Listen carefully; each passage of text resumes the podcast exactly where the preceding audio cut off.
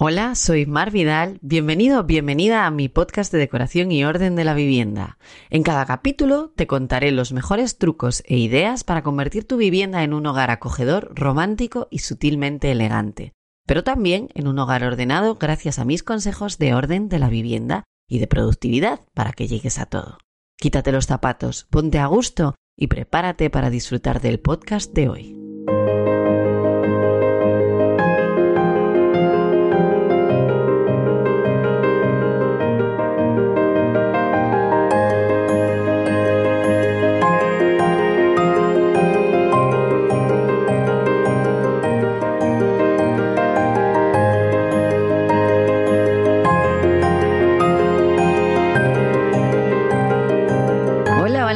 Bienvenido, bienvenida una vez más a mi podcast de decoración y de orden. Esta semana vamos a centrarnos ya en comenzar el año con buen pie y en hacer nuestros planes de inspiración y objetivos. Bien, no os voy a engañar si os digo aquello que me gusta a mí mucho decir en los proyectos de orden, que es, no te va a gustar, te va a doler y no vas a disfrutar. Eso sí, viene con una de cal y otra de arena, ¿eh? porque la primera parte duele, la segunda es divertida y la tercera, bueno, esa duele un poquito otra vez. Eh, la verdad es que todo duele un poco, pero lo iréis entendiendo a lo largo de este podcast. Bien, os voy a poner antecedentes. Hace casi ya tres años yo descubrí, gracias a la comunidad extraordinaria que, de la que yo soy parte, a alguien que cambió un poco los, lo que eran los cimientos de mi negocio, ¿no? de este concretamente en el que me encuentro inmersa de decoración y orden, básicamente, ¿no? En el interiorismo. Si bien yo era una chica muy organizada y productiva, en aquel momento estaba viviendo una maternidad, estaba al borde de la segunda y que mi negocio, bueno, pues empezaba a tomar un cariz más serio, por decirlo de alguna manera, ¿no? A mí, en esos momentos, mm, yo necesitaba un poco de guía, ¿no? Y a mi vida llegó una señorita, señora, que se llama Mónica Fuste, que es mentora de negocios y la que fue mi mentora además durante algo más de un año, ¿no? Año y pico. Si a esto le unes mi pasión por las listas, eh, la organización de empresa y a David Allen, que ya hablaremos de él en algún otro momento, pues entenderás el, que el cóctel fue tal que revolucionó mi vida durante el mes de agosto de ese año y lo cambió, de hecho, para siempre, ¿no? Me vais a disculpar porque yo aprendí tanto de tantas personas que pasaron por aquella comunidad o por esta comunidad, porque sigo siendo parte de ella, que no tengo muy claro de quién he sacado qué, por no decir que luego pasé por tres mentoras de negocio y esto hace un cóctel pues, bonito, bonito. Pero sí que recuerdo una frase de Mónica que me marcó y recuerdo, la recuerdo muy bien porque lo hablé con, con mi grupo de amigas en ese momento, ¿no? Ella dijo algo así como, si no tienes todo tu año programado, nena, páralo todo y hazlo. Nena, amiga, no recuerdo muy bien, pero bueno, la cosa es que si tu año no está todo programado, páralo todo y prográmalo, ¿no? No sirve que lo vayas haciendo sobre la marcha, tienes que pararte. Yo con Mónica aprendí un montonazo sobre planificación de objetivos, sobre revisión del año anterior, no sé, un montón de cosas. Y a eso súmale que hace tiempo comenzamos unas amigas y yo, esto que te comentaba antes, a trabajar juntas en, en, nuestra abundancia, ¿no? Que aunque es un tema que abordaremos con más detalle en otro capítulo, de hecho, ya te adelanto que saldrá día sí y día no en este podcast, porque es un tema que tengo como muy integrado ya dentro de mí, ¿no? Bueno, total, que me voy por los cerros de Úbeda. Que hicimos un grupete majo, donde poder estar un poco conectadas con nuestra abundancia y poder así hablar sin tapujos de nuestros negocios, ¿no? Incluso de esa parte económica de la que te cuesta hablar. Y allí una de las primeras tareas que hicimos fue crear nuestro panel de inspiración y de objetivos. Pero vamos al lío, que yo me sigo enrollando más que una persiana en su caja. En fin, para poder comenzar el año con buen pie, te pediría que hicieras un balance del año anterior. Ya sé que suena muy malo y ya os lo avisé al inicio de los tiempos, te lo avisé concretamente. No hace falta que sea súper exhaustiva, ¿vale? Si, si, lo vas a utilizar a título personal sobre todo, pero, pero bueno, no obstante, eh, cuanto más revises, más información tendrás y, y recuerda que la información es poder, con lo cual mejor te saldrá todo lo siguiente, ¿no? Así que yo te diría que mirases todas tus cuentas bancarias y la hucha de todo el año anterior y que anotes en un papelín los gastos recurrentes y los caprichos más gordos, sobre todo por tenerlo controlado y por saber, ¿no? Lo que hablábamos antes de la información que es poder. Es el momento también de que tú empieces a pensar en tu ahorro si no lo hacías ya. Y a este respecto yo puedo contarte un pequeño truco que descubrí hace muchos años y que yo lo llamo el reto del ahorro para viajar, pero que tú puedes usarlo para lo que sea, lo que te apetezca, lo que te vengan gana, ¿no? Es una idea muy sencilla, os la cuento. Se trata de guardar en algún sitio al que no tengas un acceso fácil, ya sea un sobre, que esté dentro de una caja muy escondida y que solo abras una vez al mes, algo así, o, una cuenta bancaria en un banco al que tengas poco acceso, ¿no? Por ejemplo, a mí me gusta tenerlo en una cuenta en un banco donde solo tenga eso, porque al no ser ese banco el que yo uso a diario, es más complejo que vaya a tocar ahí, ¿no? Concretamente yo lo tengo en ING Direct, solo tengo eso y como requiere meter unos números raros que tengo que andar buscando siempre en la parte de contraseñas, pues nunca lo miro. Pero ahí va el dinero y ya está, y está ahí y punto. Y cuando lo necesite, pues ya lo iré a buscar, ¿no?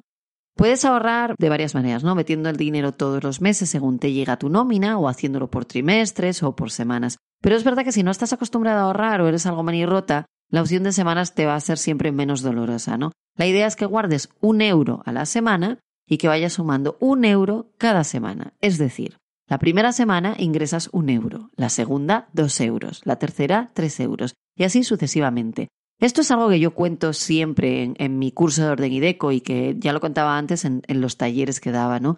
Alguien me dijo una vez que lo hacía justo al revés. A ver, si os ponéis a pensar, realmente cuando lleguéis a la semana 52, esa semana vais a ingresar 52 euros, que es irrisorio, ¿no? No es mucha cantidad. Pero es que en total, al final te ingresas mil y muchos. Y si lo hacéis tú y tu pareja, si es que la tienes, pues es que consigues casi 3.000 euros. Y si luego además metes la parte prorrateada de tus hijos porque ocupan menos y comen menos y duermen en sitios y a veces cuando son muy pequeños pues no pagan el avión o pagan poco o lo que sea, pues eh, es que al final, o sea, te puedes llegar a juntar con 3.000, 4.000 euros perfectamente para poder, para poder irte de viaje o para poder cambiar la cocina o yo qué sé, para lo que te dé la gana, ¿no? Para muchas cosas realmente.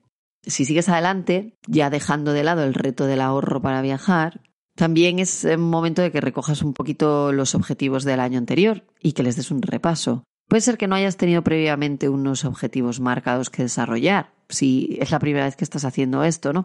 Pero seguro, seguro que, has tenido tus propios objetivos en tu cabeza, porque ¿quién no tiene sus objetivos en su cabeza, no? Aunque sean ideas vagas, eso nos vale. Y no sé, te voy a hacer unas preguntas, por ejemplo. ¿Qué tal han ido? ¿Has conseguido lo que querías? Y aquí voy a hacer un paréntesis, ¿no? De esos de no te va a gustar, que hablábamos antes. Es posible que tus objetivos no se hayan podido realizar del todo por la pandemia o por el encierro que sufrimos, ¿no? Pero contando que ya teníamos esa situación en marzo, que por si no te das cuenta te recuerdo que el marzo es el mes número 3, has tenido tiempo de pivotar, de tomar conciencia, de reorganizarte y de sacar adelante otros objetivos o una versión pandémica de los que tenías al inicio del año siguiente. Así que no me vale que busques ahora la excusa de la pandemia para decirme que todos tus objetivos se han ido al traste, porque ya deberías tenerlo controlado y haber trabajado sobre ellos. Y si no, te insto a que no te vuelva a pasar nunca jamás en tu vida. Ya no te digo el año que viene, te digo nunca jamás en tu vida. Yo soy muy de reñir. No sé si os lo había dicho en el podcast de presentación, pero yo soy una tía muy maja, pero es verdad que a mí me gusta reñir y soy muy de reñir. Riño con amor, ¿eh? Eso siempre. bueno, si hablamos de vida personal, como si hablamos de negocio, porque al final nuestra vida y nuestros negocios suelen ir de la mano, ¿no? Y me da igual que seas emprendedora, que seas empresaria, que trabajes por cuenta ajena. Lo cierto es que estés en el caso en el que estés, deberías tener objetivos fijados, ¿no? Así que dale un repaso a tu vida pasada, mira todo lo malo, pero también mira todo lo bueno, mira tus éxitos, mira tus aprendizajes, que es la manera en la que a mí me gusta llamar a los errores, ya lo deberíais saber porque esto sí que os lo he contado. Mira los progresos, mira tus nuevos hábitos adaptados, o sea, las cosas que has ido adaptando, ¿no? Tus valores, si es que has cambiado alguno, esos cambios que has tenido que realizar por sí o sí por narices o porque el devenir de lo que ha pasado pues ha, hecho que los hayas tenido que realizar, ¿no? Yo qué sé. Todas esas cosas son las que tienes que repasar ahora, ¿no? Por ejemplo, yo puedo contaros que entre mis objetivos profesionales del 2020 estaba crecer en equipo y facturar más. Y también estaba a futuro pasar de tener, em, de hacer los talleres físicos a hacer cursos online. Pero es verdad que la pandemia hizo que tuviera que, por un lado, adelantar el momento de crecer y por el otro también sacar corriendo a la escuela, ¿no? Y he de decir, y es algo de lo que estoy muy orgullosa, que en el mes de marzo, que todo el mundo estuvo un poco jodido, yo trabajé como una cabrona, perdón por la expresión, pero fue uno de los meses que más facturé del año, porque saqué la escuela con el primer curso y no era pequeño. y resultó ser un curso de la leche, aunque yo ya lo sabía porque era un taller que yo ya llevaba dando años por España, ¿no? que se llama Mi curso de orden y deco, que si no lo conoces te insto a que te pases por marvidal.com y busques la parte de formación y ahí te aparecerá el curso que es maravilloso, la verdad. Dentro de unos años lo miraré y diré, uff, cuántas cosas tengo que arreglar, pero ahora mismo me parece que con cuatro o cinco años que tiene sigue estando muy, muy al día. En algunas cosas igual no, ¿eh? pero, pero en la mayoría está bastante al día. Bueno, que me. ¿Veis cómo me enrollo como una persiana en su caja? Que me refiero con esto a que me tuve que, adaptar un poquito, ¿no? Pero que a eso no, eso no frenó mis objetivos, los, los aceleró en mi caso, ¿no? Alguna de mis amigas, sin embargo, tuvo que, que bajarle revoluciones a su negocio, ¿no? Porque tenía un negocio físico y estuvo mucho tiempo cerrado. Pero eso también le ayudó a ver dónde estaban los puntos ciegos de su negocio y también a poner cartas en el asunto, ¿no? Que es algo muy importante. Para que nos entendamos que me explico, cuando yo hablo de puntos ciegos, me refiero a esas cosas que no terminan de funcionar, ¿no? Y que a la vez nos están restando tiempo o dinero o ambas cosas, ¿no? A eso me refiero yo, con puntos ciegos, ¿no? Si hablamos de la parte más personal, pues entre mis objetivos del 2020, por ejemplo, estaba el abrirme un poco más a ver a gente y hacer cosas. Entenderéis que a ese respecto, pues el entierro como que no me ayudó nada, ¿no? Yo estaba encantada de no tener que buscar una excusa para no salir de casa pero también hizo que esa peculiaridad mía arraigase más y que, y que ahora me cueste más que nunca salir. Y yo lo reconozco, ¿no?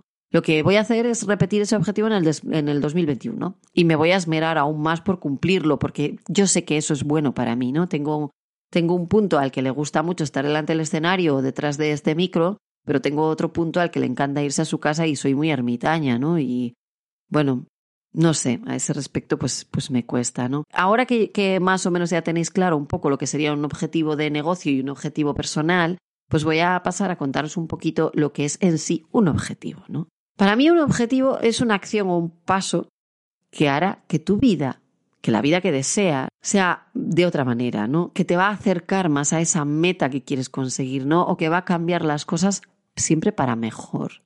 ¿Qué cosas? Pues las que tú quieras aquellas sobre las que tú quieras actuar, ¿no? Pero realmente para crear un objetivo y teniendo claro de dónde vienes, necesitas saber hacia dónde quieres ir, ¿no? Para ello es para lo que usamos los tableros de inspiración o mood boards y las líneas de la vida, esta cosa que os decía al inicio de la que íbamos a hablar hoy, ¿no? Si nos centramos en el primero, en el mood board de inspiración, pues eh, por aclarar simplemente os diré que es una lámina que puede ser física o virtual donde aparecen imágenes de lo que tú visualizas para tu futuro, ¿no? Os cuento cómo me monto yo el mío, que creo que, que es mucho más fácil decir las cosas a nivel más personal para que se entiendan decentemente, ¿no? Yo los realizo en Canva, que es una aplicación online de diseño súper sencilla y que ha relegado a muchas otras al ostracismo, ¿no? Por ejemplo, a PowerPoint para mí, ¿no? Cuando nació Canva, o sea, y sobre todo si tienes Canva Pro, eres como la leche ya. Haces cosas chulísimas. Y aquí voy yo metiendo, voy metiendo todas mis imágenes y yo utilizo cuatro tableros. Luego lo que hago es que los uno, ¿vale? En el primero de ellos es donde meto las cosas de índole laboral. Hacia dónde me gustaría dirigirme, qué me motiva, qué es lo que me gustaría conseguir, dónde quiero estar en el próximo año. Los tableros de inspiración Mood normalmente se hacen del año, ¿vale? Haríamos el del 2021.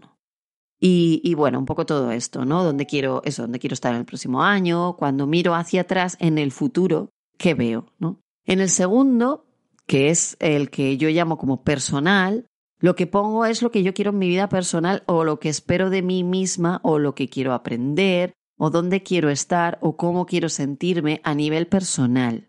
Pero especifico lo de personal porque el tercero es el familiar, o sea, sé dónde quiero estar en relación con mi familia, qué o qué quiero de ella o qué espero de ella o cómo me gustaría que estuviésemos, ¿no? Este es eh, la leche si lo hacéis entre todos. Es muchísimo más enriquecedor que aquí pues fiches a tu marido, esposo, esposa, eh, compañero de vida, compañera de vida, lo que sea que tengas, a, no sé, es un poco difícil que metas a tus perros, eso también puede estar en el tablero familiar, pero es verdad que es un poco difícil que ellos te vayan a ayudar, ¿no?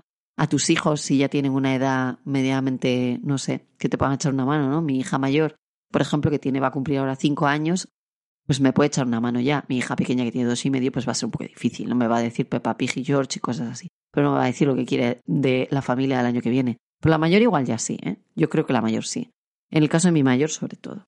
Bueno, y el último, porque os había dicho que eran cuatro, es el social, ¿no? ¿Cómo quiero estar a nivel social en cuanto a amigos, conocidos, saraos, a ver, este podéis cambiarlo por lo que a vosotros os interese, Para mí este es un tablero muy importante porque es de los que más me cuestan a mí, ya os lo he contado antes, ¿no? Todo ello yo lo mezclo, tanto en imágenes como en palabras, porque yo soy una, una persona muy visual, pero las palabras me anclan. Así que pongo cosas como te quedas conmigo en esa parte social, o como referente o equipo en la parte que es más de, de empresa, ¿no? O como descansar en la parte más personal, o como Nueva Zelanda en esa parte más de familia, por ejemplo, ¿no? Lo de Nueva Zelanda es que cuando lo leo me, hace mucha gracia, porque es que no sé cuándo voy a poder ir, pero bueno, en fin, yo lo tengo ahí, lo tengo ahí, está presente. Una vez tengo ese tablero, que suele durarme un año, año y medio, a veces se alarga un poco año y medio, pero normalmente lo, ideal es que dure pues eso como un año y dependiendo del momento en el que esté, pues yo me hago uno que es la línea de la vida, ¿no? Esto no es un tablero, es una línea donde aparecen los años desde ahora hasta dentro de 10. Se suele hacer de 3 años, de 5 años o de 10 años. Lo mejor es hacerlo de 10 años, porque tienes una visión mucho más global y completa. Luego ya lo iremos desgranando, ¿no? Bueno, voy a ir contándoos poco a poco. Ahí por años vas metiendo un poco esos sueños, ¿no? Vas, por ejemplo, 2021, 2022, 2023, ta, ta, ta, ¿no? Un poco vas metiendo esos sueños, inquietudes, esas cosas que tienen un tiempo más, pues eso, a largo plazo, ¿no? Esos objetivos que requieren de una planificación que sea más elevada, ¿no? Por ejemplo, en la línea de la vida meterías si quieres cambiarte de casa y luego en tu tablero de sueños meterías la parte correspondiente a ese objetivo que tenga que ver con ese año en concreto, ¿no? Igual en tu tablero de sueños de este año entra una foto pequeñita de esa casa que está en tus sueños, pero como eso tú sabes que más o menos no podrás hacerlo hasta dentro de unos ocho años o algo así, pues entonces en el tablero de sueños de este año lo que pones es al lado de la casa una hucha para ir guardando, ¿sabes? O ya está, o pones un terreno en vez de poner una casa, porque el terreno sí que puedes ir ahorrando para comprártelo ahora. Yo qué sé, yo espero estar explicándome bien, la verdad. es difícil, ¿eh? Cuando hablas tú solo aquí delante del micro es, es muy difícil. No es como una entrevista que todo como que fluye. Aquí soy yo sola dando la chapa. Espero no darosla mucho. A ver si me lo decís, ¿eh? Por otro lado. Pero bueno, vamos que la cosa suena así como rara, pero, pero es yo entiendo, ¿eh? A ver, yo entiendo que esto que yo os estoy contando suena más sencillo de contar que de hacer al final, ¿no? Y, yo reconozco que lo he hecho eh, entre dos y siete días cada vez que me toca ponerme, ¿no? Eh, imaginaros, o sea, puedo llegar a tardar una semana en hacer esto. Pero es que para mí planificar es algo muy en serio. Yo ya sabéis que me lo he tomado muy, muy en serio de mi mentora. Entonces eh, yo paro todo agosto para hacer estas cosas. Es verdad que, los mood boards inspiracionales los suelo hacer a final de año, pero todo lo demás lo hago en agosto, eso es verdad. Bueno, fijaros lo difícil que es que yo me inventé una línea de la vida muy personal, ¿no? Yo hice una espiral. Lo de las cosas tan lineales yo no lo veía. Yo necesitaba como pivotar, ¿no? Poder pivotar, poder volar de un sitio a otro según las circunstancias. Así que en vez de hacer una línea, yo creé una espiral desde el 2020 hasta el 2030. Y vuelo por ella, ¿no? Económicamente, para que me entiendas mejor, ya estoy en el 2022 y sin embargo, o sea, este eh, mi mi objetivo económico del 2022 es el que voy a conseguir en el 2020. Y en equipo, por ejemplo, estoy en el 2023. Lo he hecho un poco diferente a lo que yo me había imaginado, pero tengo un equipo que yo esperaba tener en el 2023 al final. Pero sin embargo, en viajes yo sigo en el 2020, ¿no? Y el año que viene es bastante probable que siga en el 2020. O sea, no, no terminar el 2021 habiendo cumplido mis objetivos del 2020 y del 2021 en cuanto a viajes, mm, ni de coña, por las cosas que han pasado, sobre todo, ¿no? Yo sé que soy un poco mal hablada, me lo vais a permitir, ¿vale? Ya que es mi podcast, digo, bueno, pues si suelto algún taco, mm, cerrar los ojos y como que no lo habéis oído. O no, ¿eh? O escucharlo y decirlo, yo qué sé. Otros también lo hacen y no pasa nada. Bueno, si volvemos a centrarnos en objetivo, ahora que ya sabemos un poco de qué va el mood board, de qué va la línea de la vida y todo esto, que hemos hecho el proceso de mirarlo todo, lo anterior y tal, esto ha sido un rollo, yo lo sé, pero cuando te pones a imaginarte cosas y a poner imágenes, esto como, como que fluye y es más chuli, ¿eh? Luego es verdad que cuando llegas a la línea de la vida te vuelves un poco tarumba otra vez. Por eso os decía yo que no os va a gustar, mm, no vais a disfrutar y os va a doler y que al principio os va a costar más, luego un poco menos, luego os va a volver a costar, ah, cuesta siempre. Pero es algo que os va a hacer, es muy bueno para vosotros, os lo digo de verdad, ¿no? Vamos ahora a centrarnos en objetivos y vamos a analizarlos. Y no os olvidéis que tenemos que ir afinando cada vez más, porque perder peso, por ejemplo, es, un, es el ejemplo que yo siempre pongo en, mis talleres y en mis cursos. Eso es una perogrullada, eso, no es, eso es una utopía. Perder peso no es un objetivo. Lo que sí es un objetivo es algo que sea cuantificable, algo que sea medible, algo que sea escalable, ¿no? En el terreno laboral, por ejemplo, se habla de objetivos SMART, ¿no? Son objetivos, em, en inglés no os lo digo porque soy muy mala, pero en castellano lo traduciríamos como específico, medible, alcanzable, relevante y temporal. O sea, algo muy concretito que se pueda medir, o sea, que, que, puedas como sacarle trozos, que sea alcanzable, que no sea utópico, como esto que hablábamos antes de perder peso así en general, que sea relevante, o sea, que vaya a servir para algo, que no sea ir a la compra. Ir a la compra no es un objetivo, es una tarea, ¿no? Y esto ah, luego lo explico, porque no, no tengo por aquí yo anotado que lo tengo que explicar, pero creo que es importante. A ver si no se me va la, la cabeza y, y, me acuerdo de explicarlo, ¿no? Y algo que sea temporal, o sea, que tenga una fecha de finalización, básicamente, ¿no? Y si lo vas al terreno personal, pues hablaríamos de objetivos concretables, ¿no? Para, de concretar. He dicho de otra forma, no decimos voy a perder peso, sino voy a perder 12 kilos en un año. Y luego eso lo debemos llevar siempre a la mínima, de la mínima, de la mínima, de la mínima expresión para crear de ello tareas concretas y fáciles de realizar. Y aquí voy a hacer ese, ese parón para explicar. Un objetivo es perder 12 kilos y una tarea es ir a comprar verduritas a la tienda. Imagino que con este ejemplo se habrá entendido perfectamente la diferencia que hay entre un objetivo y una tarea, ¿verdad? Espero, ¿eh? Si no, ya me lo diréis vosotros. Eh, vamos a poner un ejemplo sencillo, ¿vale? Laura va a perder 12 kilos este año. ¿Y eso qué hago con ello? Pues ahora coges y lo haces más mínimo. Va a perder un kilo este mes. Y en el mes 1, en el que pierde el primer kilo, en la semana 1 va a apuntarse el día tal al gimnasio y el día cual va a llamar al nutricionista para hacerse un chequeo médico. En la semana 2, con su plan de nutrición, irá al gimnasio para ver qué actividad le conviene más y se anotará para hacerla al menos tres días a la semana, días y horas que bloquea en su agenda. Y así sucesivamente, ¿no? Quizá incluso Laura anote que los martes come brócoli y va al gimnasio a las dos a hacer 35 minutos de cardio y que de ahí se va caminando a su casa aunque diluvie.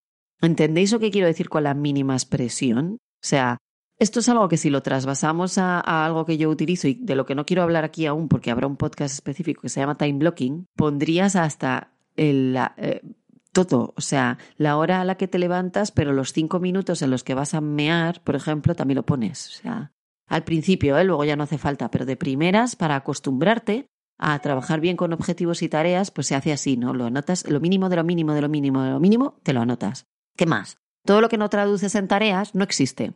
Así que un objetivo que no, que no sea traducido en tareas realmente vuelve a ser una utopía, ¿no? Tú puedes poner voy a ir al gimnasio, pero es que voy a ir al gimnasio vuelve a ser utópico. Pero si pones voy a llamar al gimnasio el día 1 a las 5 de la tarde, voy a entrar en la, por la puerta del gimnasio para inscribirme, eso ya es una tarea concreta, ¿no? Y yo no sé a vosotras, pero a mí las utopías me gustan solo en las novelas, con lo cual espero que a partir de ahora ninguna vuelva a hablar de utopías nunca jamás. En el próximo podcast vamos a hablar un poco más de productividad, no obstante, y le daremos un baile a los objetivos del 2021. Por ahora, ponte con tus tableros y con tu línea de la vida y vamos a crecer juntos. Nos vemos, lo dicho, en el próximo podcast.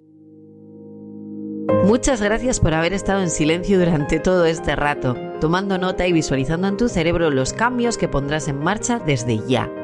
Si te ha gustado, no dudes en seguir mi podcast, recomendarlo y dejarme 5 estrellas y una reseña en Apple Podcast, lo que me ayudará muchísimo a llegar a más viviendas para hacer de ellas hogares acogedores. Si te has quedado con ganas de más, te recomiendo que pases por mi web marvidal.com, donde encontrarás información sobre mis cursos, muchos posts relacionados con orden y deco y todos mis servicios de interiorismo, orden y formación. Nos vemos en el próximo.